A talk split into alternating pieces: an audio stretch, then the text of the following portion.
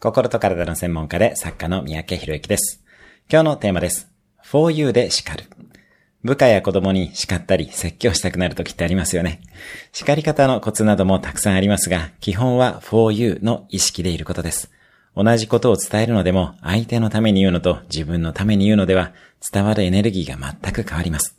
そして次は、共通のゴールを見つめることです。子育ての場合は、相手のためだけでもいいのですが、仕事の場合は相手のゴールやメリットと組織のメリットの重なる部分や共通のゴールを意識してください。for me で叱ったところでほとんど意味はありません。君のために言う。君と組織のために言う。そういうスタンスならきっと伝わるかというふうに思います。今日のおすすめ1分アクションです。for you で伝えたい相手とメッセージを考える。今日も素敵な一日を。